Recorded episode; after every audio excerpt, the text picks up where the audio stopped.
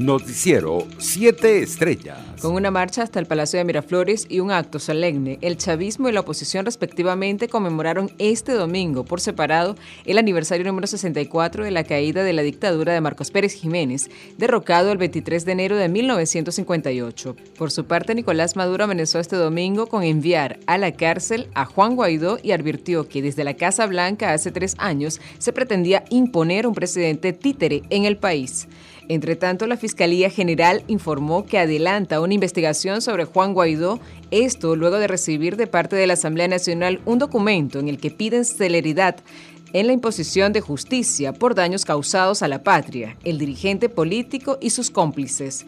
Por su parte, Juan Guaidó prometió que la alternativa democrática tendrá un candidato para las elecciones presidenciales de 2024 y garantizó que lo elegirán mediante primarias. El dirigente político convocó a una movilización el próximo 12 de febrero, Día Internacional de la Juventud, para exigir elecciones presidenciales libres en Venezuela.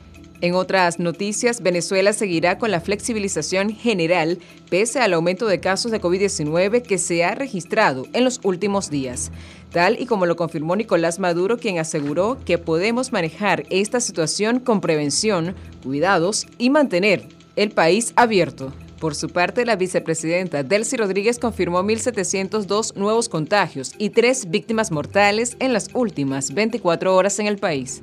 Por su parte, Colombia entregará a 70.000 venezolanos los comprobantes de los permisos de protección temporal en Bogotá a partir de este lunes, tal y como lo informó el Departamento de Migración de ese país en sus redes sociales. El organismo indicó que esperan realizar una jornada de entrega masiva del 24 al 30 de enero en el Movistar Arena, el escenario comúnmente utilizado para celebrar conciertos en la capital colombiana. Internacionales. El presidente electo de Chile, Gabriel Boric, indicó que Venezuela es una experiencia que más bien ha fracasado y la principal demostración de su fracaso son los 6 millones de venezolanos en diáspora. En entrevista con BBC Mundo, el mandatario chileno realizó esta reflexión cuando la periodista Andrea Vial Herrera le consultó si se reconocía en alguno de los gobernantes de izquierda en el concierto latinoamericano. Yo entiendo que la pregunta va muy relacionada con Venezuela y Nicaragua. En el caso de Nicaragua no logro encontrarle nada ahí. Y en el caso de Venezuela es una experiencia que más bien ha fracasado, sentenció el gobernante. En otras informaciones, Estados Unidos ordenó este domingo la salida de Ucrania de las familias de los empleados de su embajada en el país y autorizó la marcha del personal no esencial ante la amenaza continuada de su acción militar por parte de Rusia. Así lo subrayó el Departamento de Estado en un comunicado en el que recomendó asimismo a todos los estadounidenses que se encuentren en Ucrania que salgan del país. Entre tanto, Brasil, uno de los países más castigados por la pandemia en el mundo, registró en las últimas 24 horas 135.080 nuevos casos de COVID-19, con lo que superó los 24 millones de contagios desde el inicio de la pandemia en momentos en el que alcanza un promedio récord de casi 150.000 infecciones por día.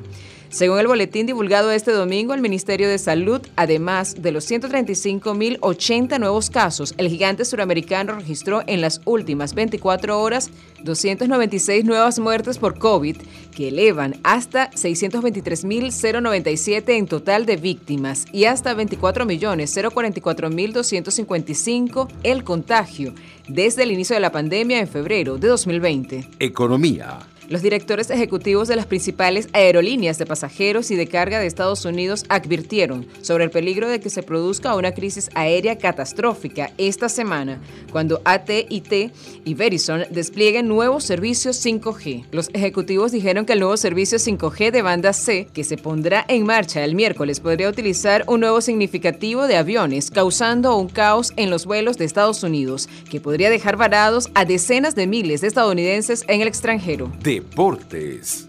Caribes de Anzuategui venció este domingo 15 carreras a 10 al Navegantes del Magallanes en el quinto juego de la final de la Liga Venezolana de Béisbol Profesional en el estadio José Bernardo Pérez de Valencia. En otras noticias, los 49 San Francisco derrotaron este sábado por cuarta vez al hilo de duelos de los playoffs al pasador Aaron Rodgers y sus Rainberg Sparkers con marcador de 13-10 y avanzaron a la final de la Conferencia Nacional de la Liga Nacional de Fútbol Americano. Noticiero 7 Estrellas.